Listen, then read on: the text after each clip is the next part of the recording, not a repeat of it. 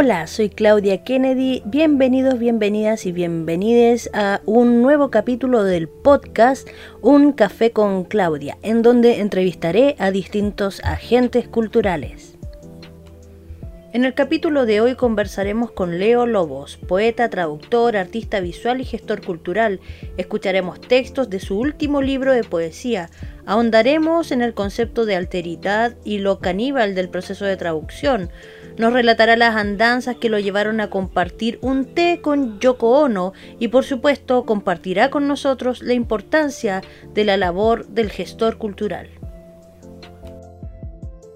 Estamos junto a Leo Lobos, nuestro artista invitado al día de hoy. Leo Lobos es poeta, ensayista, traductor, artista visual, gestor cultural ha escrito y publicado más de 20 libros de poesía, traducción y arte. Sus poemas han sido traducidos al portugués, francés, inglés, italiano, holandés y alemán. Ha realizado innumerables exposiciones individuales y colectivas. Sus pinturas, poemas visuales y dibujos forman parte de colecciones de arte en Francia, Brasil, España, México, Argentina, Estados Unidos, Chile. Ha traducido al castellano a los poetas brasileños Hilda Hilst, Roberto Piva, Claudio Viller, Alice Ruiz, José Gerardo eh, Neres, Tanusi Cardoso, entre otros. Leo Lobo fue laureado con la beca UNESCO Ashberg de Literatura el año 2002 y realizó una residencia creativa en el Centro de Arte Marnay en Francia en 2002-2003, con apoyo del Fondo Internacional para la Promoción de la Cultura. Ha trabajado en gestión cultural promoviendo el teatro, las artes visuales, la música, en galerías de arte, bibliotecas y espacios culturales en Chile, Brasil, Francia y España. Bienvenido Leo Lobos y gracias por aceptar la invitación. Gracias a ti, Claudia. Leo, quisiera comenzar este podcast con una lectura de tu libro. No sé si es del último libro. Así es, La Casa Bailarina y otros poemas, editado por Mago Editores en la colección Escritores chilenos y latinoamericanos. Súper, te escuchamos entonces, Leo. Este poema se titula Los labios de la boca de un libro. La mosca anda cabeza abajo por el techo, así las personas por la calle. Vértebra sobre vértebra, un anhelo totalmente limitado y unas pocas palabras, deseo, valor y simulacro. Un triángulo incansable como los labios de la boca de un libro, que nos domina y constituye un viaje que viaja con nosotros. Unas pocas palabras, lo único que necesitamos para entender tanto crujido sobre crujido. Desde el día meridiano hasta las auroras actuales, el misma mecánica de los animales, el mismo hilado amanecer, la misma luz esbelta como flores en la noche, justo cuando el sol reposa. Eones de tiempo y multitud, el ser que permanece, habita en el umbral de un mundo nuevo. Bravo, bravo. ¿Otro texto que quieras compartir? Antes de pasar a las preguntas que pueden ponerse incómodas. Mira, este texto eh, se, titula, se llama, este, este, poema se titula Episodia. Y episodia es una palabra de la, de la ciencia natural, del, estudio de los animales, que es una pandemia que le da a los animales. Entonces, a mí me pareció que estamos viviendo un, un minuto de episodia nosotros como seres humanos también miembros de este reino también animal, mm. finalmente, a pesar de toda nuestra soberbia, seguimos siendo animales. Y salió este texto, se llama Episodia. No quedan escenarios, estás solo en tu casa. No te disfraces de ti mismo en un paisaje interior. Respeta el material de las palabras que fueron escritas en silencio. El arte es la más alta esperanza un extraordinario acelerador de la conciencia, convierte lo invisible y provoca sensaciones, reúne a las personas, congrega en un mundo cada vez más solitario. El arte libera del dolor, de la insatisfacción y del caos interior, trabaja con ellos y te transforma. Hay tanto por hacer, por conectar, la esperanza de llegar o de partir. Bravo, Leo. Gracias por compartir esos textos. Em, hay, hay, muchos significantes, significados dentro de, de, lo que uno puede apreciar. En función de eso y también en relación a lo que comentaba sobre tu trabajo como traductor, a veces las biografías o presentaciones son hechas en función de la edición de quien presenta o para dónde vaya a ser publicada esa presentación o esa biografía de algún escritor o artista. Y lo mismo ocurre con las antologías, los ensayos, bueno, donde meta mano la especie humana, habrá selección, habrá algo que quieras destacarse y asumo que en la traducción eso también ocurre. Entonces, eh, tú has realizado varias traducciones a la lengua española o castellana y me gustaría ingresar a esa atmósfera y preguntarte si tú tienes límites al momento de traducir y cuáles serían esos límites, por ejemplo, la sonoridad, la distorsión de una palabra original para que sea entendible en el conjunto, etc. ¿Cuál sería, si tienes límites al momento de generar una traducción de una lengua a otra, cuál sería si tienes algún límite? Mira, yo creo que lo primero que hay que recuperar es la alegría de la traducción. Es decir, si traducir no te produce una alegría y una felicidad, no, vale la pena. No es un trabajo. no, no es un trabajo que yo quiera enfrentar. Entonces, creo que sí que la, alegría de la traducción, el, goce de, acercarse a un texto en un idioma extranjero, y acercarlo a tu propia lengua, sobre todo en el lenguaje de la poesía, que ya es complejo, imagínate en nuestra propia lengua, imagínate traducir un texto. La mayoría de los especialistas dicen que, que es imposible traducir, que, que, la poesía es intraducible, digamos. Pero creo que ese ejercicio vale la pena, que es bien interesante y, y a propósito de tu pregunta, eh, creo que sí hay elementos que son clave en la, traducción.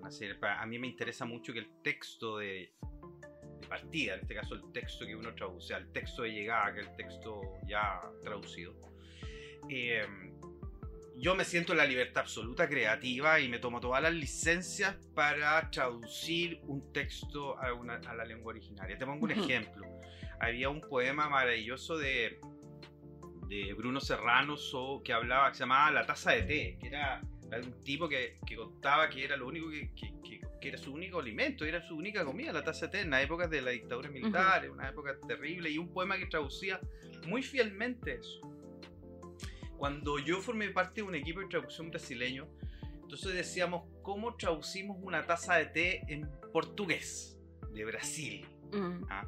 Considerando que los brasileños no toman té como nosotros de partida. Entonces una taza de té, para ellos, si yo traducía literalmente, era una taza de chá, una taza de té.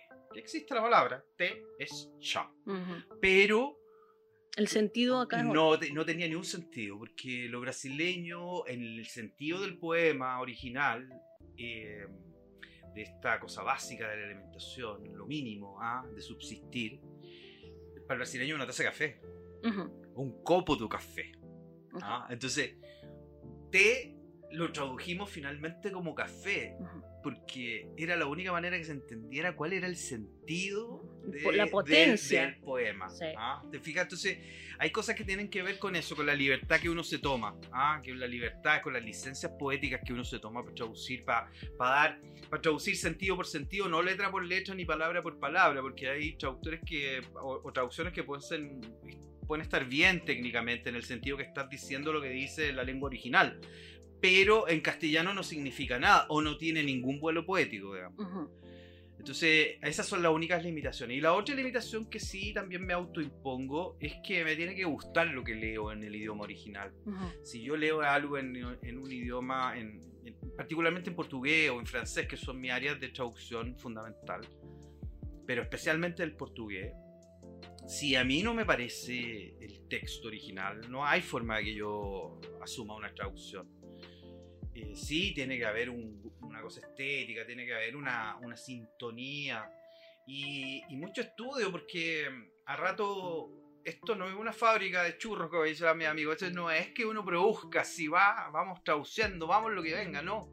Esto no es una fábrica, esto, esto es bien selectivo y es bien particular.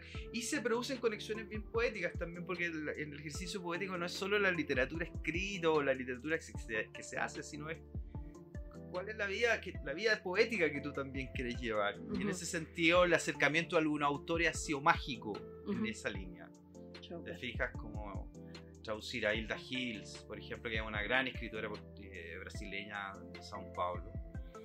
Una de las escritoras más importantes de, de, la literatura brasileña del siglo XX. Entonces, yo tener la oportunidad de haber encontrado a esa persona en mi vida gracias a este ejercicio de la poesía que te digo que es el vivir también en la poesía, eh, lo hace fantástico pues, y, lo hace natural, es una llegada natural. Es como cuando el niño llega naturalmente a la costa y ve el mar por primera vez y queda fascinado a, esa, a ese nivel de, sensación. Creo que lo, que lo importante que uno, que uno, que uno como persona y además como escritor o como, como poeta o como creador. Eh, siempre mantenga esa fascinación del encuentro, de, además asumir que estás frente a un misterio extraordinario que es otro ser humano, tan misterioso como tú mismo. ¿Sientes que la traducción en ese sentido también es un acto caníbal? Es decir, tú de alguna manera comes o te apropias de un texto o cuerpo literario y lo regurgitas de otra manera. Una buena imagen. Una transformación. Sí, yo creo que sí. Tú sabes que hay un movimiento cultural brasileño que se llama la antropofagia. Los antropófagos, que eran los, que se comían, y, era precisamente ese sentido. Yo, intelectualmente, digamos, mastico, como, me alimento de, de todo lo que está a tu entorno lo masticas y finalmente te lo tragas, digamos, y lo haces propio. Y, ese ejercicio yo creo que sí, pero ¿sabes qué? Creo que también la, la traducción tiene la, la, posibilidad de ponerte en el lugar de, de otro, de la, ¿La alteridad? de la alteridad, del distinto, de lo, que, de lo que es diferente. Y en ese sentido también genera en uno ciertas condiciones que a rato los creadores no tenemos, porque los creadores a rato nos creemos eh, lo máximo, tenemos unos egos así exorbitantes, somos vanidosos, ah, somos competitivos, etc. Entonces cuando tú te encuentras con como que tienes que bajar todas esas esa, mm, cualidades que no son tan, tan eh, ah, que uno no las puede tampoco vanagloriarse de ellas. Eh, te hace más humano en el fondo y eso creo que sí es súper importante para nosotros los artistas sobre todo porque aquí siempre se va atrofiando todas estas cosas y además el medio funciona en estas lógicas perversas del éxito, ¿ah? de, es decir, imagínate, toda en cultura se mide por, por eh, número de ventas de libros, número de entradas para el cine, la película más taquillera la que más vende, es decir, el músico que más vende discos, etcétera. Todo se mide en número. El producto cultural. Claro, cuando lo que importa realmente a la cultura no es eso lo que importa en la cultura es cómo transforma, cómo te transforma, cómo una pieza de música, como una pieza de arte, como un poema, puede generar un cambio transformador en una persona, en un oyente, en un lector. Y, ese, y esa, esa es la importancia de la cultura. Y eso, no, y eso no se mide estadísticamente. Es decir, ¿cómo yo voy a, a medir el impacto de una obra visual sobre ti, por ejemplo? no se puede medir, pero uno como, como como lector, como observador, evidentemente se ve impactado por el arte. Y el arte tiene esa cosa espiritual, mágica y maravillosa de tocar a las personas. Oye, ¿la, alteridad existe como tal o solamente llegamos a hacer un ejercicio de alteridad? ¿Es completamente posible la alteridad? Sí, yo creo que sí. Yo creo que uno tiene que respetar lo diferente nomás. No puede estar, tratar de estar transformando, querer transformar el mundo a la, pinta tuya, digamos. Casi todas las personas que tenemos esa cosa media... Michel Foucault decía una frase muy bonita sobre eso. Él decía, no solamente son tontos los otros, uno también es tonto. ¿ah? Es como cuando uno le dice, ah, ese tipo es fascista. A ver, ojo, no solamente fascista el otro, uno también tiene comportamiento fascista. Entonces tiene que estar revisándose todo el tiempo. Porque si no... Eh, vamos a cometer errores que, que, podrían no cometerse, digamos, ah, errores no forzados, digamos. Y, y, creo que los artistas tenemos que tener una mínima consideración ética, humana y de respeto hacia el otro. Ah, yo creo que, que eso a ratos nos falta. Cuando no hay respeto, cuando no hay cariño, cuando no hay afecto, vienen todos los males propios de la sociedad humana. podemos acordar de alguna manera aquí que, que efectivamente en lo que es la experiencia de eh, tuya em, o de otros, digamos, del modo de ver las cosas, finalmente influye en, lo, en nuestro trabajo, en los textos que se traducen, en los textos que creamos. Eh, hay también algunas frases típicas que incluso aquí mismo en, el público que, que asiste a las entrevistas del podcast, eh, a veces dicen la frase de, no sé, de, de, que hay que separar la vida del autor con la obra del autor. Y también hay frases como eh, la poesía es como la más honesta eh, o el poema es el más honesto de todos los géneros o que un, buen poeta es aquel que, logra una honestidad eh, abrumadora en el texto poético. Entonces, en relación a la honestidad, en relación también a el poeta, la poeta y en relación a esta separación o no de vida y obra, eh, tú has mostrado cierta admiración por algunos escritores y escritoras, como muchos, digamos, como Eliot, Neruda, Ezra Pound y muchos otros, por supuesto, pero eh, separar la vida de un artista de su obra, ¿hasta qué punto es válido? Por ejemplo, con Ezra Pound, sabiendo que em, era fascista, se sintió fascinado por Mussolini al punto de ir a vivir a Italia, lanzar desde Radio Roma su programa Aquí la voz de Europa, donde hacía apología del fascismo, etcétera. Finalmente, la pregunta es hasta qué punto podemos hacer la vista gorda a criminales, homofóbicos, fascistas, pedófilos, misógenos, en función de que, entre comillas, se valora la obra de esos sujetos. Y te pregunto porque yo trato de, no leer algunos autores que están como eh, con, una ideología o una vida decir criminal según lo que he mencionado, ¿no? Pero hay quienes sí hacen esa vista gorda porque claro, y, también se es justificado que defienden la obra en cuanto tal, eh, pero surge también el conflicto de eh, si hay frases que dicen cualquier publicidad es buena, o sea, no hay publicidad buena o mala, finalmente al elevar la obra de un autor que, eh, eh, que, se eleva por cuanto obra, también elevas o posicionas al autor mismo, siendo que ese autor puede tener estos, estas ideologías que, que, hoy día se están dejando a un lado, etc. Entonces, ¿cómo lidiar con eso? ¿Qué aconsejarías tú? ¿O tú eres de los que apoya la moción de que sí, la obra es por sobre eh, la vida del autor, por ejemplo. Mira, hay casos y casos, yo creo que habría que ir viendo uno a uno, digamos, y, yo creo que, cualquier opinión es respetable. Eh, yo estoy de acuerdo contigo que, evidentemente vivimos, además, una época fascinante de la revuelta o la revolución feminista, que a mí me parece fascinante. yo soy padre, tengo dos hijas, entonces siempre la cuestión de lo femenino o la, el lugar de la mujer en la sociedad es un tema que evidentemente me toca por naturaleza. Y, por, y por una razón específica, que soy padre de dos mujeres. Entonces, eh, evidentemente creo que es un mundo que ha ido ampliando su horizonte, digamos, de posibilidades y al mismo tiempo ampliando sus horizontes críticos, porque lo que ayer se naturalizaba, hoy día no. Entonces, evidentemente creo que cada persona tiene la libertad de tomar la decisión frente a una obra sobre un autor, frente a su vida o a su obra misma. Porque yo lo planteo así también, es decir, claro, a lo mejor una persona tiene una vida eh, eh, muy natural o una vía eh, de convivencia sana con su entorno familiar y social. Pero escribe obras de, horror, digamos, no sé, o, escribe novelas de terror, donde te habla de asesinato y sublima la muerte y la sangre. Entonces, ¿cuál es la diferencia si lo llevas de un lado a otro? ¿Te fijas? a mí también me parece que a rato...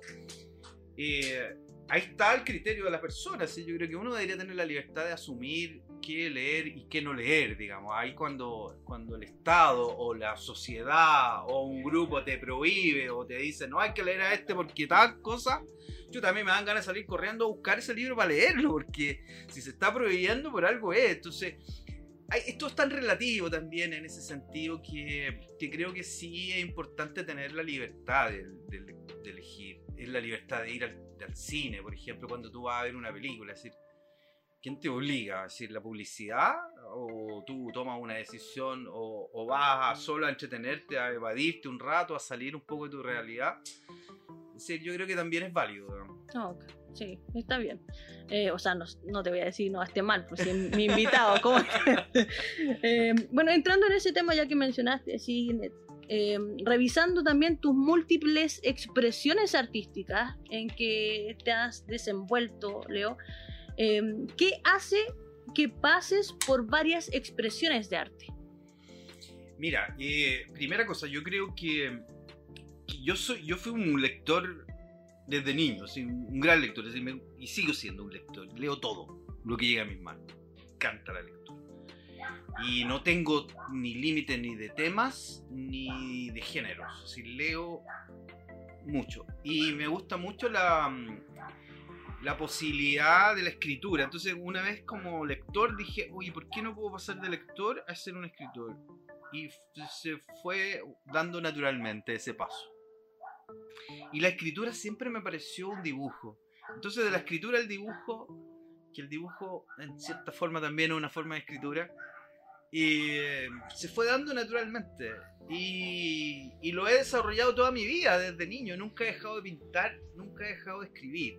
¿Qué deseas comunicar en tus obras? Ya sea eh, como artista estados de ánimo, mira, generalmente son estados de ánimo, estados del espíritu, estados que no puede, sobre todo en la poesía visual o, lo, o la visualidad.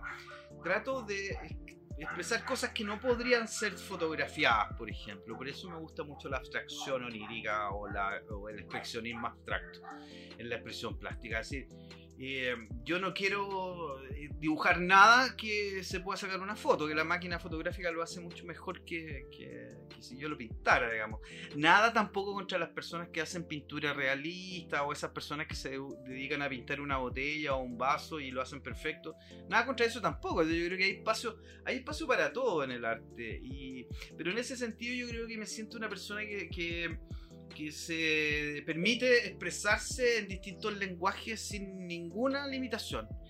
Y no, tengo, y no le pido permiso a nadie para ello tampoco. Entonces, esa libertad creativa me parece que es una cosa que también me motiva mucho. Es decir, hacer porque yo quiero, no porque nadie me obliga, y porque no forma parte tampoco, como yo te decía, de una fa no estoy fabricando un producto tampoco, estoy haciendo pieza que para mí tiene mucha significación, así como un poema que tiene que, un poema por sí ya es una pieza, es una obra de arte que se sostiene por sí sola, más allá del libro, del conjunto de, textos. Y me pasa lo mismo con el arte visual. Creo que cada pieza es una pieza que se sostiene por sí misma, que dialoga con otra y que además eh, se, se separan de ti, así como los propios hijos, digamos, cuando llega la adultez, digamos. Porque las obras se van, se las llevan las personas están colgadas en, en, una, en otra casa, están colgadas en otra oficina y, y esa cosa me gusta, me, me parece súper fascinante también del arte, esa posibilidad de estar, de, de, que algo tuyo o algo que tú hiciste forma parte también de la colección de recuerdos o, la presencia estética en algún lugar, en alguna casa de otras personas y, y, que pueda abrir esa ventana o esa puerta misteriosa y mágica a, a otro mundo, digamos, me parece fantástico. Sí, de hecho, lo que, lo que mencionas se, se mm, acerca y explica bastante en una oportunidad, en una entrevista, tú mencionabas esta búsqueda por un desarrollo, cito, desarrollo de un nivel superior de comunicación. Entonces ahora entiendo que eso superior de comunicación no está hablando de, jerarquía en sí, sino que estos niveles de eh, abstracción, de espiritualidad o de entendimiento del conocimiento de lo que somos de, otra manera. Eh, así que súper interesante esa, esa reflexión que nos acaba de compartir Leo. Nosotros ahora nos vamos a una breve pausa y retomamos la conversación con Leo Lobos.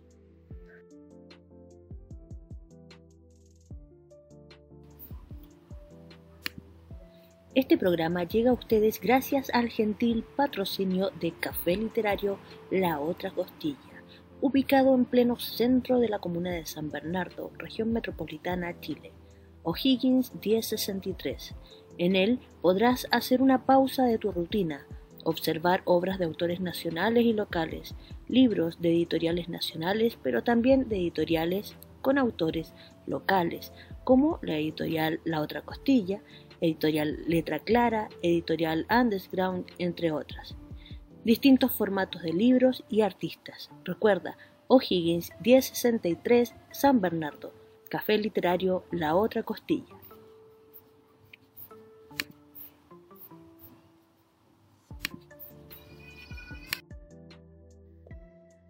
Retomamos la conversación con nuestro invitado el día de hoy, Leo Lobos, y la retomamos con las preguntas que surgieron en este break, en esta pausa. Eh, venía desde el público asistente. Una de esas preguntas, Leo, era eh, poesía versus cuento. Eh, ¿Qué pasaba con, eh, en algunas oportunidades, el extender un poema o, o sea, partir escribiendo poemas y luego pasar a otro género? Había, al parecer, en algunas personas una extensión de lo primero hacia lo segundo. Entonces la pregunta estaba eh, relacionada si tú también veías que en la pintura tú extendías el, un poema X, lo extendías hacia la pintura o viceversa. Ah, interesante. Yo yo tengo la siguiente sensación, eh, que, que la poesía está mucho más cercana a la música y a las artes visuales que a la literatura. ¿Ah? Creo que la poesía es más cercana a la música que a la narrativa o al ensayo.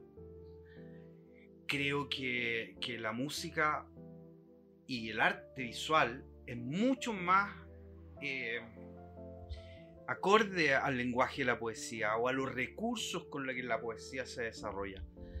Eh, y en ese sentido, eh, para mí son lenguajes completamente distintos en, en algunas, algunos aspectos. lo formal, por ejemplo, la poesía a mí me requiere mucho ejercicio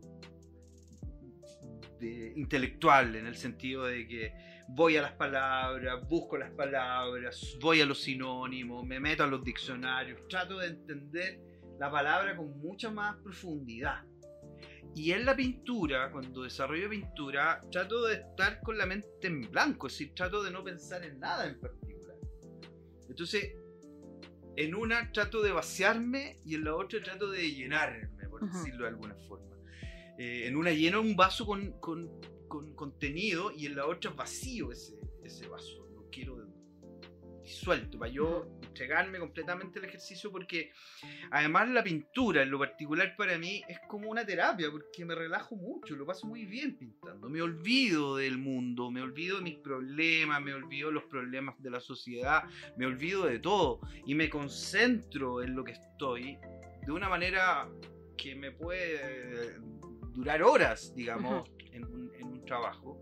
Y a mí me gusta pintar en grandes formatos, entonces de repente también no es solo pintar en el sentido del ejercicio de la muñeca, la mano y los dedos, sino que además todo el cuerpo que está, que se agacha, que se para, que se, que se sube a una banca, que se baja, que está ahí, que, que se mueve, que expresa, que... ¿Te fijas? Entonces ahí también es una cosa física, que la poesía mm. no es, porque la poesía es, uno está con su libretita y, y eso es el ejercicio que hace. Que un gesto mínimo, fundamental, interesante, fascinante, pero un gesto súper mínimo, digamos. En cambio, el arte visual, por lo menos la pintura, para mí es una cosa un poco más, más de expresión y como de vaciarse, en, el sentido que además me permite viajar. Si yo puedo estar pintando y mi mente va a Júpiter y vuelve y vuelve a salir a Júpiter de nuevo y vuelve de Júpiter y, y estás en tu propio lugar, parece que no te has movido en ninguna parte, pero sí has viajado y lo has pasado fantástico y, y además me he relajado. Y otra pregunta del público em, estaba relacionado con eh, si en una misma antología eh, debiera mezclarse géneros dentro de esa antología, por ejemplo, que se incluya poesía y se incluya cuento en, el mismo, en la misma antología. ¿Crees que no debieran mezclarse, que sí eh, es válido, que se pierde una en función de la otra? ¿Qué opinión tienes respecto a, las antologías eh, de multigénero. ¿Sabes que A mí me parece que es súper interesante la mezcla. ¿ah? Creo que, que los seres humanos somos mestizos, no creo en estas purezas, no creo en la ni en la raza de- la raza indicada por Dios o la super tribu o los hombres que especiales. Los seres humanos somos una mezcla, somos todos mestizos, no hay nadie que sea puro aquí y que se quiera representar una raza exclusiva. Eso no existe, eso no existe. Eh, entonces, eh, para el arte, para mí también creo que lo fascinante siempre es la diversidad, la posibilidad de, de sumar Los cruces. los cruces de lenguaje, de, porque se complementan. Yo no creo que, una, que un cuento excluya un poema, a propósito de la pregunta de Gabriel. No creo que un, que, un, que un poema quiera excluir un cuento o viceversa, o una obra visual. Es decir, los libros todos tienen una portada y siempre tienen algo visual que, que mostrar. Entonces, eh, no porque sea poesía no puede tener visualidad. Eh, yo creo que sí, es decir, además me, me parece que vivimos en esta época de la revolución de las comunicaciones, la época del hipertexto, donde tú te metes a una página en internet y no solo lees, sino que además ves fotos, no solo ves fotos, ves videos, no solo ves videos, escuchas música, es decir, todo pasa en una página web hoy día. El hipertexto está funcionando y operando todo el rato. Uno toma un teléfono celular y la persona te escribe un WhatsApp y además te manda un audio y además te manda una foto y además te manda un video. Entonces, nuestra comunicación hoy día es una comunicación muy diversa y, y con distintas formas de comunicar. Y, que, y yo creo que, que todo es válido, que no, que no es exclu- excluyente. Me parece fantástico que, que las personas se atrevan y los creadores también se atrevan a romper esos límites que también nos, nos hemos como autoimpuesto. Ah, es decir, eh, yo creo que hoy día, por ejemplo, estas antologías, que siempre eran antologías de poesía, si tú no ves la antología de, de poesía de los años 80, los años 90, eran puros hombres. Es decir, había una mujer poeta, ser incluida, o dos, con cuando mucho, digamos. O escritoras que se cambiaban el nombre a seudónimo de, de hombre para poder para ser tener su espacio, para tener un espacio en, Y ese, eso en ese mundo, en ese mundo que, que excluía, sí es cierto. Entonces, hoy día a mí me parece fantástico. Yo veo antología donde además se, se considera, las personas piensan, vamos a tener un equilibrio entre mujeres y hombres, qué sé yo, que son criterios que, que son súper válidos y que me parece que son necesarios también en los tiempos que vivimos, que ya está bueno de, de andar excluyendo, haciendo estas cosas también como de, de, de canonizar, ¿no? Ah, darse esas cosas de, de bendecir, decir esto sí, esto no, como si uno tuviera un poder que no tiene, así finalmente cada autor y cada obra tiene su propio destino, algunos le dirán mejor, unos tendrán mayor o menor fortuna, pero cada cual tiene el derecho a expresar, a ser creativo y además comunicar, porque también es un tema. Yo creo que la, que la cultura no es solo producir una obra, también es importante la comunicación. Cultura y comunicación son juntas, no existe una sin la otra.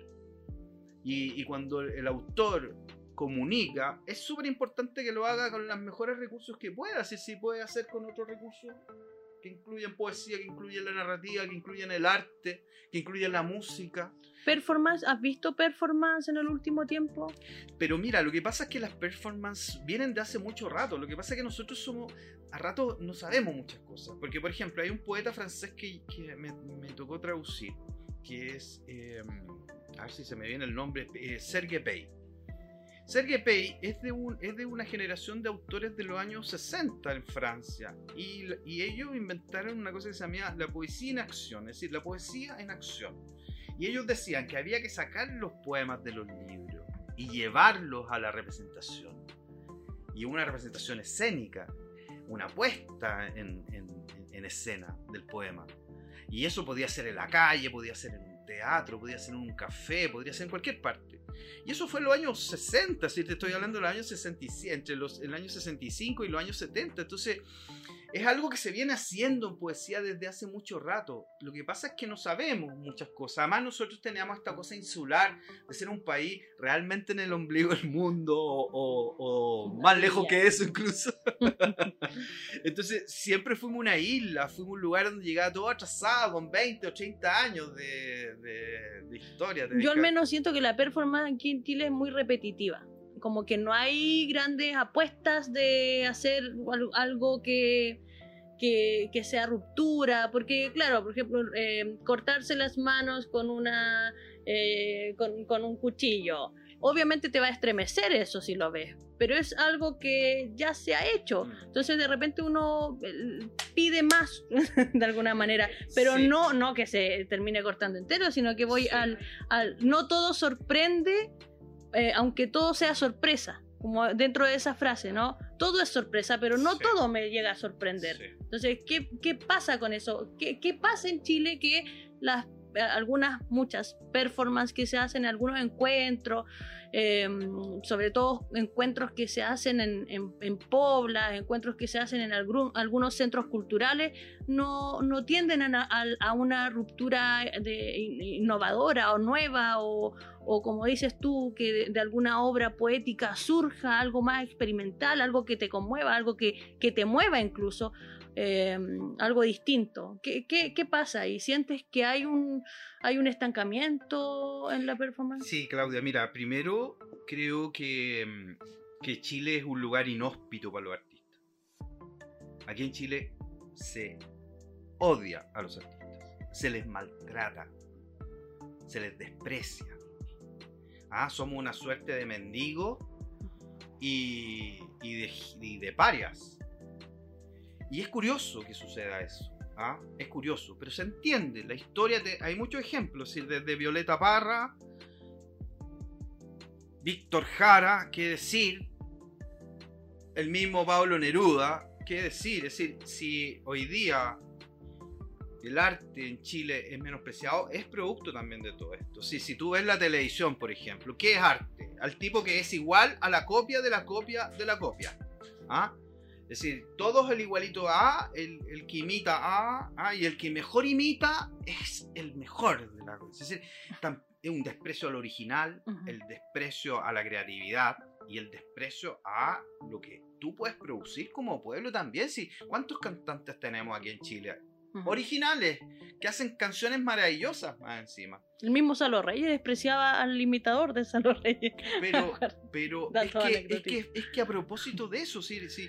Y, y- y lo que tú dices, sí, mira, a mí una de las cosas que a mí también me sorprende muchas veces, y lo entiendo en esa lógica de que vivimos en un país que nos desprecia. Falta financiamiento al artista. que nos desprecia, que no, y por lo mismo no nos financia. Si tú ves la empresa privada, mm, le importa un carajo la poesía, o al Estado le importa un carajo la poesía, si digamos las cosas como son. Esta señal de que hoy día haya estado la Nona Fernández y Raúl Raúl Zurita en el cambio, me parece que son señales positivas, porque que la autoridad, que los políticos reconozcan o valoren el trabajo creativo, artístico, es lo que nosotros necesitamos, y, y- y como pueblo. Y no es que nos pase a nosotros también, si a los franceses también le pasó. Tú sabes que los franceses tuvieron que hacer un, un mea culpa por el trato que le habían dado sus contemporáneos a Rimbaud o a Baudelaire, y después los transformaron en unos dioses de, la- de su literatura y los reivindicaron Ujú. eh, generacionalmente y les pidieron disculpas. Pasaba tú metido en la cárcel. Tú sabes que pidieron disculpas a Rambo No y a sabía eso. Baudelaire. Sí, es decir, cuando, cuando la- las autoridades de- del, de- de la- del gobierno francés, eh, Georges Pompidou, cuando asume como ministro de Cultura, una de las grandes reivindicaciones culturales francesas es pedir disculpas a, su- a sus autores por el maltrato que les dieron sus contemporáneos. Mm. Y el gobierno francés los reivindica y los y lo eleva a la categoría de héroe. Gracias a eso llegamos, lleg- llegó Rambo, la poesía de Rambo hasta nuestros días, digamos. Y, y Baudelaire, que te digo, que eran malditos, eran drogadictos, Rambo hasta fue esclavista, imagínate. Entonces, te das cuenta que ahí también, yo creo que, que yo tengo la esperanza que a lo mejor puede ser que lleguemos a un, mi- un minuto en que le pidamos disculpas también a los artistas chilenos. Y el pueblo, y, las- y los que gobiernan, los que tienen poder, los que tienen autoridad, ellos piden disculpas también, porque ellos son los grandes responsables. ¿sí? Pero no basta solo con el reconocimiento. No o basta solo pedir con el reconocimiento, disculpas. yo creo que hay que pedir, hay que pedir disculpas y hay que abrir espacios, porque si no vamos a estar en esto, te ahí lo que tú dices. Yo, yo una de las cosas que a mí no, no me gusta del arte o de las performances es que esto, esta cosa dramática y fea que transforma, porque para ver dramatismo y para ver fealdad yo prendo las noticias y veo las 24 horas, digamos, si quiero ver algo feo. ¿Ah? O si escuchar mentiras, prendo la televisión si quiero escuchar mentiras o ver algo terrible. Así es. Si yo veo, me acerco al arte es porque yo quiero ver belleza, quiero ver algo que me saque de esa realidad. No quiero tanta realidad, quiero y el arte es también para escapar de la realidad o para que la realidad también se complemente con una cosa que sea más bella y que sea reflexiva. y que reflexiva, que nos ilumine, que ojalá nos, nos eleve espiritualmente en la belleza, ¿te fijas? Pero cuando tú vas a ver esto que tú dices que alguien se corta las muñecas y lo que sea, sí, eso yo lo veo en las noticias, así, ¿para qué el arte me lo viene a- más encima a, a- a machacar? Porque, y ahí entiendo, porque como no hay espacio, como no hay, el artista quiere chocar, quiere llamar la atención, porque es la única forma de abrirse un espacio en una sociedad en la cual no tenemos espacio, Ujú. ¿te fijas? Sí. Entonces, también lo entiendo, aunque no me gusta en lo personal. Prefiero belleza. Creo que el artista tiene la obligación de entregar un poco de belleza en un mundo tan horrible. Eh, el, arte, el arte nos ayuda a salir de este, de este drama tan tremendo en el que estamos metidos. Sí. Oye, em, pasando a otro tema, así como muy abruptamente, he visto fotografías tuyas con Jorge Telier. He visto también que eh, has mencionado haber conocido a Mandela, a Kofi Annan, a Red Hot Chili Peppers y que te tomaste un té con Yoko Ono. Entonces, eh, según una entrevista que eh, aparecía, eh, creo que lo hizo Sandra Maldonado.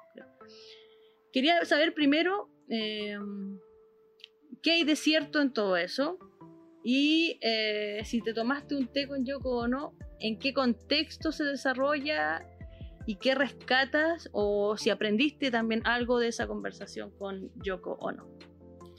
Hay un, hay un filósofo francés que a mí me encanta, que es Jean Baudrillard, y él habla un poco y dice que, que el artista no solo tiene que, que construir una obra o hacer una obra, también tiene que construirse a sí mismo como un personaje. ¿ah? Y, siempre me dio, me hizo mucho eco esa, esa reflexión. Entonces yo decía, claro, es importante el arte, ¿qué- ¿y qué hace? que el arte te conecta con las personas, te comunica con las personas. ¿Con quién tenés que comunicarte? Con los artistas que yo quiero comunicarme. Entonces yo dije, quiero conocer a Jorge Telier. Y era una... Me impuse una... ah, Meta. una- un, un deseo, digamos. Dije, ese deseo. Quiero conocer a Jorge Telier. Quiero conocer a, a Nicanor Parra. Y, y es lo que te digo, la vida se ha, dado, se ha dado de maneras buenas también. Cuando uno decreta esas cosas, las pide, parece con mucha fuerza, la- como que el universo finalmente te lo entrega. ¿ah?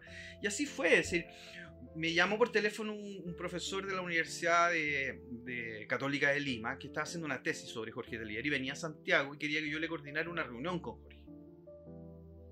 Encantado tú, supongo. Mira, mira cómo fue. Y, y yo llamo por teléfono a Jorge y me contesta, me dice, claro, te, lo, lo espero en mi oficina.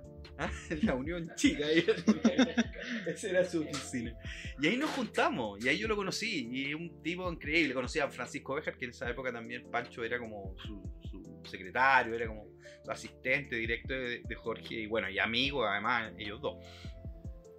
Eh, fue fantástico. Eh, también yo trabajaba en el Centro Cultural Bibliotecario de Puente Alto y, y descubrí un, un buen día que vivía en Puente Alto Lalo Parra, el, el hermano de la Violeta. Entonces nos acercamos a, a donde, a- a- donde Lalo y había una placita frente a su casa y se nos ocurrió ahí dijimos, ¿y por qué esta plaza que no tenía ni un nombre? ¿Por qué no ponemos Lalo Parra y en homenaje a Lalo y, y le reivindicamos los Parra y qué sé yo, hacemos algo con eso? Y fíjate que, que prendió tanto que vino Televisión Nacional mandaron un móvil. Y cuando le- ah, cortamos la cinta así de esta... ¿Qué era? un- ah, ¿Una placa? Un... No, no, eh, claro, le pusimos el nombre a la plaza, Ujú. pusimos una plaquita y le pusimos florcitas, arbolitos, plantamos, ordenamos, hicimos todo lo que había que hacer. Y fíjate que salió en la tele y Lalo resurgió. Lo llamaron los tres y lo incorporaron y el tío Lalo después se transformó en la figura esta pop que, que- de la música que, que fue después. Pero cuando nosotros lo encontramos, Ponte Alto, él estaba olvidado, nadie se acordaba del tío Lalo Parra. Es importante la labor de gestión cultural. Sí, y además esta cosa que te digo del reconocimiento, de la memoria, del respeto, de valorizar a las personas, ¿te fijas? Claro, no, no salía en la tele, pero salió en la tele y de ahí saltó de nuevo al, al, a- al estrellato el, La- el tío Lalo de una manera fantástica. Entonces un tío Lalo un buen día llega y me dice, Leo, tú hiciste esto maravilloso por mí, yo quiero de alguna forma retribuirte, ¿qué puedo hacer yo por ti? Yo le dije, pero preséntame a tu hermano. y me llevó a la casa de Nicanor. Y almorzamos un día con Nicanor. Y bueno. Y lo de Yoko. Y lo de Yoko, mira, yo te decía, yo, yo siempre empecé a pintar de muy joven y tuve siempre la ayuda de esta gente fantástica. Yo digo, a madrina. ¿ah? Y la madrina, una de mis madrinas fue eh, Carmen Wu, que es una curadora de arte que, que fallecida ya. Eh, fantástica, una mujer que abrió el mundo de las artes visuales a los artistas latinoamericanos en Francia y viceversa, artistas del mundo en Chile. Y Carmen Wu me llama un buen día, me dice, Leo está invitada en Chile, Yoko Ono, y va a hacer una exposición y después tenemos un encuentro así como más selecto, estás invitado. Obviamente que yo corrí a ese encuentro, digamos. Yoko Ono más es un ídola total, siempre admiré a los Beatles y Lennon era mi héroe de la clase obrera. Entonces, Yoko Ono, tener la posibilidad de conocer a Yoko Ono era algo así como estar con, con un semidios prácticamente. Entonces, partí debajo del brazo con un libro de regalo para ella. Dije, voy a regalar este libro de Pablo Neruda, que era un libro que se titula Diez máscaras y un capitán que era un libro que yo produje, que edité gracias a la Fundación Neruda, la Universidad de Chile. ¿De fotografías? Era, no, era poesía y arte. Eran 10 poemas de Pablo Neruda ilustrados por 10 artistas visuales. Entonces era un poema y su respectivo arte. O eran dos poemas y dos artes de cada por cada artista, más o menos. Eran dos artes por cada artista. Eran como cinco artistas que participaron. Entre esos Jorge Cerezo, Rafael Insunza, eh, Gumucio, eh, Claudio Correa, los que me acuerdo. Y le llevo ese libro a Yoko Ono, le encantó, porque además tenía unas fotos inéditas del funeral de Neruda que habían sacado todos los corresponsales y que no se habían publicado en, el libro, digamos. Y, y, todo este arte le encantó, entonces ella me entregó su tarjeta y me dijo si alguna vez estaba en Nueva York, anda a verme. Bueno, así fue, pues. Yo en el año 99 estuve invitado a Nueva York porque presentaba un proyecto que se llamaba el Premio Joven de la Paz y, un buen día me llega una carta de Estados Unidos y me del mismísimo Kofi Annan, secretario general de la Nación Unida, invitándome a participar de la última cumbre del milenio en Nación Unida para que nosotros presentáramos esta propuesta en el marco de la sociedad civil, qué sé yo. Y partimos a Nueva York una delegación de tres jóvenes chilenos que habíamos hecho esta propuesta esencialmente. Y, y andabas con esa tarjetita en tu billetera por todos por lados. claro. Por si acaso. Además, yo iba a Nueva York. Esto, estoy hablando de haber sido el año 1999. Uh hace harto rato ya, 23 años atrás, imagínate. Y, y claro, yo llamé por teléfono, me contestó su secretaria, quedamos, fui y fue una experiencia fantástica. Ahí en esa conversación, eh, em, ¿cuánto duró? Eh, ¿Lograste, te dio algún consejo? Algo que aprendieras de, la experiencia, sino de haber hablado con ella, algo quizá del momento mismo de la experiencia de estar ahí con ella. Claro, no la experiencia, porque mira, es una persona súper ocupada, estaba ya grabando, no sé, estaban grabando parece que un, documental sobre Lennon y, y, la estaban entrevistando. Entonces cuando yo llegué a su departamento, me hicieron pasar, bueno, de partida vi una galería de arte de obras de, Andy Warhol sobre eh, serigráficas sobre Lennon. Una colección preciosa que yo había visto solo en libros de arte, entonces tener la oportunidad de ver originales, de eso ya, ya fue la experiencia. Y le esperé mucho rato por, esta entrevista que ella estaba dando. Entonces salió y nos tomamos un tecito. Efectivamente, nos tomamos un tecito. Eh, eh, no, no hablamos así nada muy específico. Ella se acordaba de Chile, me habló un poco lo que había significado para ella Chile, lo que significaba Chile. Me, hablaba, me habló de, Víctor Jara, por ejemplo, y, cómo la figura de Víctor Jara había, había marcado a, muchas generaciones de artistas en el mundo entero. Eh, fue una breve pero inolvidable.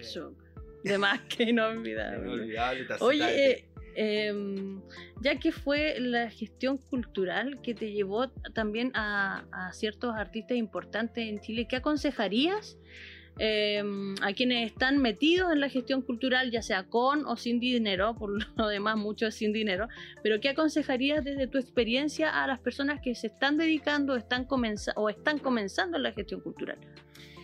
Que todo es posible, que hay que poner inteligencia, hay que poner trabajo, que hay que poner dedicación, que hay que jugar, que hay que jugársela también por la gestión, que, mm, que, no, te, que no puedes ser tú el que limita, el que ya el mundo te limita constantemente, no puedes ser tú otro más limitante en ese ejercicio.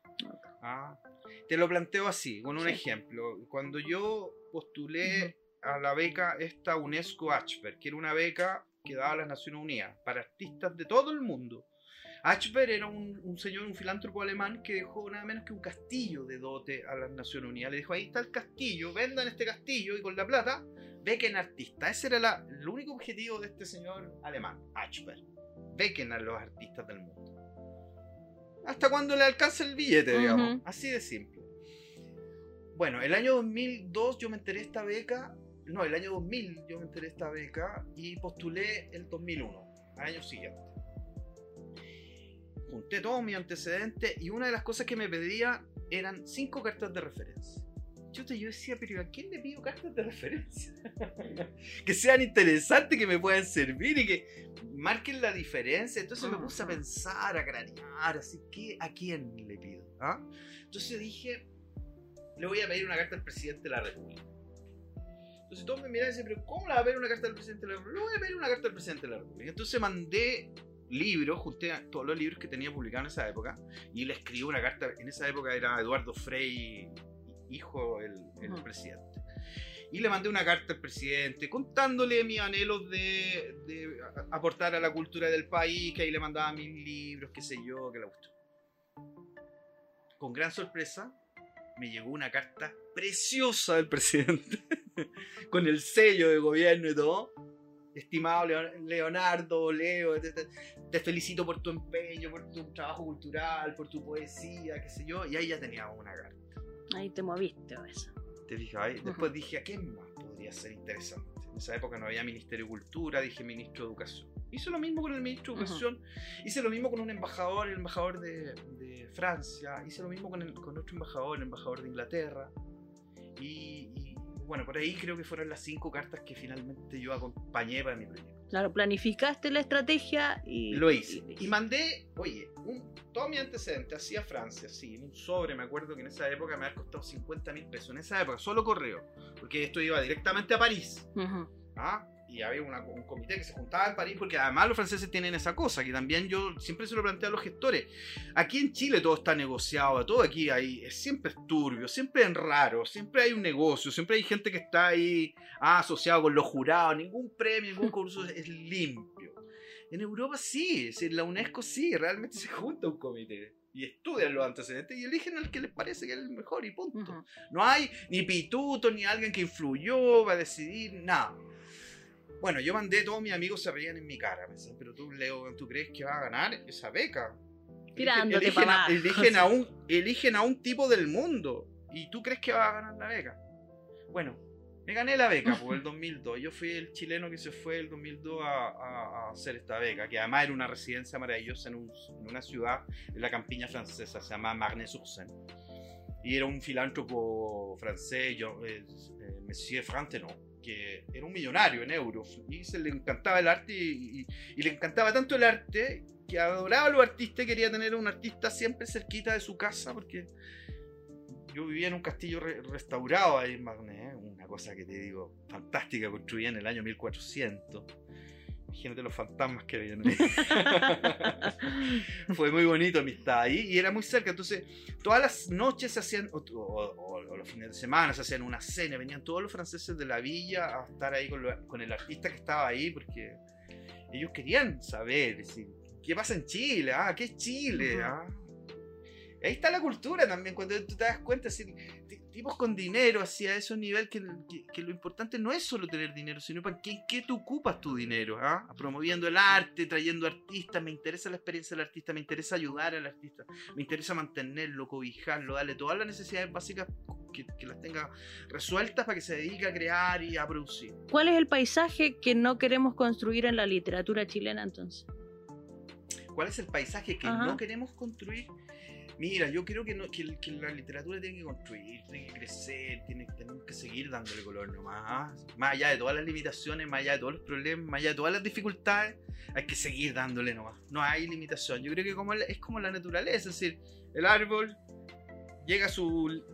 a su. a su.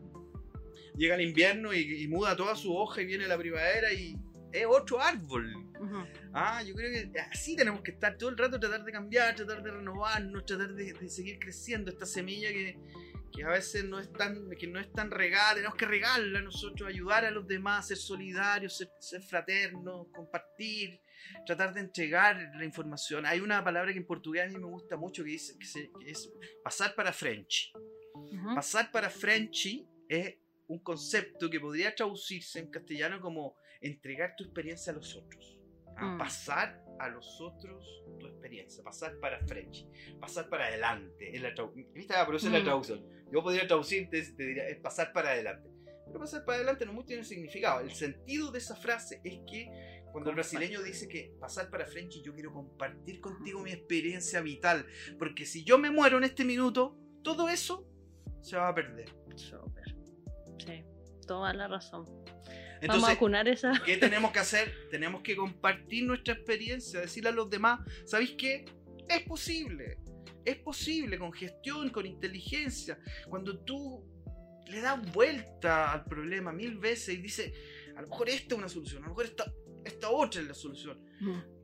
Y, y a lo mejor ninguna de esas porque hay una tercera o una cuarta o una quinta que recién va a ser la solución al problema. Entonces, eso yo creo que, que ese esa perseverancia, ese, ese mantenerse, mantener este, el- del fuego, el fuego, dice Cortázar, mantenerlo ahí siempre ah, ardiendo y, y- y mientras estemos vivos y con esta cosa del COVID y todo se ha muerto tanta gente.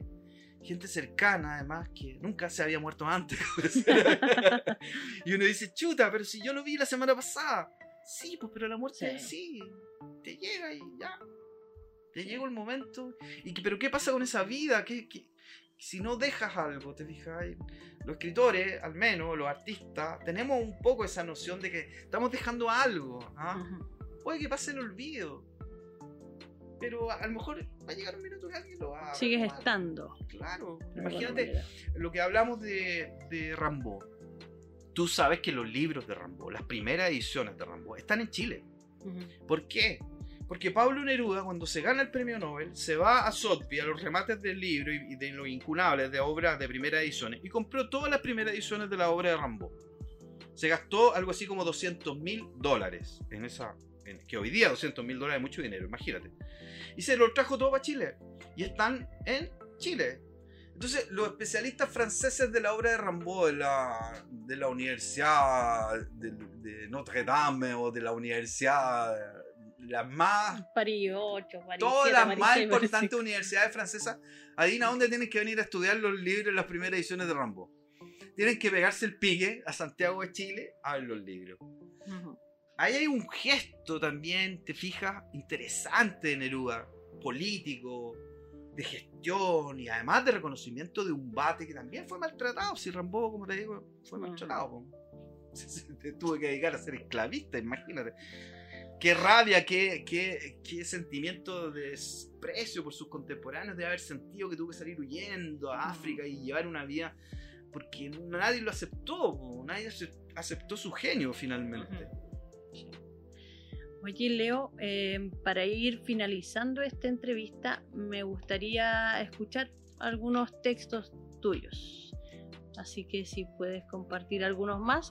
De, ¿También van a ser del último libro? No, pero me, me gustaría leer algunos que están aquí en la antología. La antología. que- que publicó- ¿dónde era? Sí, de la antología La Otra Costilla, de la editorial La Otra Costilla. Ya que estábamos Ya que en el café aquí, literario, claro, y además yo lo veo porque, bueno, con Mónica eh, eh, estamos siempre conversando ahí por, por las redes y eso. Y este es un proyecto que, que- al, que, al que yo quise participar y, le, y le- le propuse participar y ella fue muy encantadora y me aceptó el tiro. Así que yo me siento grato de verlo ahora porque es un poco eso, cuando uno habla siempre los sueños y parece que las cosas nunca, nunca van a ser, pero hay empeño y esfuerzo. Lo que, además esto que hizo Mónica de poner, por ejemplo, las páginas web, las páginas de Instagram, de Facebook, de los artistas, más allá, que más allá de, la reseña. También es un poco de lo que hablamos, lo que decía Gabriel, es decir, un poema y un cuento, ¿por qué no? ¿Por qué no un poema y la página web o la página de Instagram? ¿Por qué no? Entonces ese, esa cosa también yo creo que es súper original. Y aquí está Episodia también, a propósito del poema que leímos antes. Voy a leer uno que, que este lo escribí en Brasil, eh, se llama High Tech. Ujú. que- y high tech es alta tecnología. Con dinero de plástico pagamos nuestros instrumentos importados desde tierras lejanas. Camiones con alimentos transgénicos nos sobrepasan en la calzada. Automáticos, seguimos en trance en una supercarretera. Leemos cartas en el teléfono portátil, imágenes activas de cuarzo líquido que satélites de plata nos ligan desde una órbita desconocida. El tiempo es, sin ser el espacio, el mismo complemento. El reloj digital anuncia la caída del sol. Pulso el control remoto del portero electrónico y en el carro de combustión interna nos desplazamos parapléjicos. Súper, súper. Y este que me gusta mucho, que está dedicado a Joan Miró, que es uno de mis poetas y de uno mis pintores preferidos. Sintaxis del relámpago o puro lenguaje del exilio. Joan Miró. Construyó, pintó y marcó con sus sueños, pone ante nuestra vista para que también podamos ver lo que sus ojos vieron, lo inesperado que su mano proyecta con grandes gestos, o con los ajustes minuciosos de un orfebre. Para nosotros lo más real es la imagen de los sueños que no cesan de encadenarse unos con otros. Cuerpo comunicable que quiere hagamos nuestro. No a la pereza mental, modestia extrema y orgullo de artista. Lo uno y lo otro. Una fuerza atacante que se exterioriza, capaz de cambiar la vida. Qué lindo. Bueno, gracias Leo Lobos por eh, haber estado compartiendo con, con nosotros, con nosotras, con nosotres. Eh, yo particularmente no conocía mucho de tu trabajo, entonces fue un agrado eh, conversar contigo eh, tan distendidamente muchas dudas que de repente uno le surgen y, y- y de hecho yo trato de resolverlas con los en- entrevistados que, que tengo en el programa porque vamos aprendiendo unos a otros. Como decías tú la frase en portugués, Pasar para French. pasar para French. Que, que Eh. tendría que ser, la traducción literal sería pasar para, frente, para el frente, pasar para adelante, pasar al otro. Sí, que, que, que genial que hayas compartido y hayas respondido las preguntas tan honestamente. Así que muchas gracias por haber estado con nosotros, Leo. No, gracias a usted por la invitación, a Mónica, los felicito. Yo estaba ahí conversando con algunos amigos de acá y, y- y- y es curioso porque tú sabes que Santiago, o la región metropolitana, tiene más de 50 comunas. Alrededor de 52, 54, no sé el dato exacto en este minuto, pero son más de 50. 54 parece. Esa es la región metropolitana. Y solo cuatro o cinco comunas de la región metropolitana tienen librerías. Sí. Que son Santiago, Providencia, Las Condes, Ñuñoa y Lo Barnechea. Cinco comunas. Y San Bernardo también tiene su librería, entonces es un esfuerzo y es, y es muy importante destacarlo. Sí. Eh, creo que es súper importante que, que el fenómeno de los libros y la librería tengan espacio porque generalmente, eh, sí, la mayoría de las comunas, como te digo, no hay. Es decir, si tú vas a Puente Alto, no hay librería en Puente Alto. Una comuna que tiene más de 500.000 habitantes.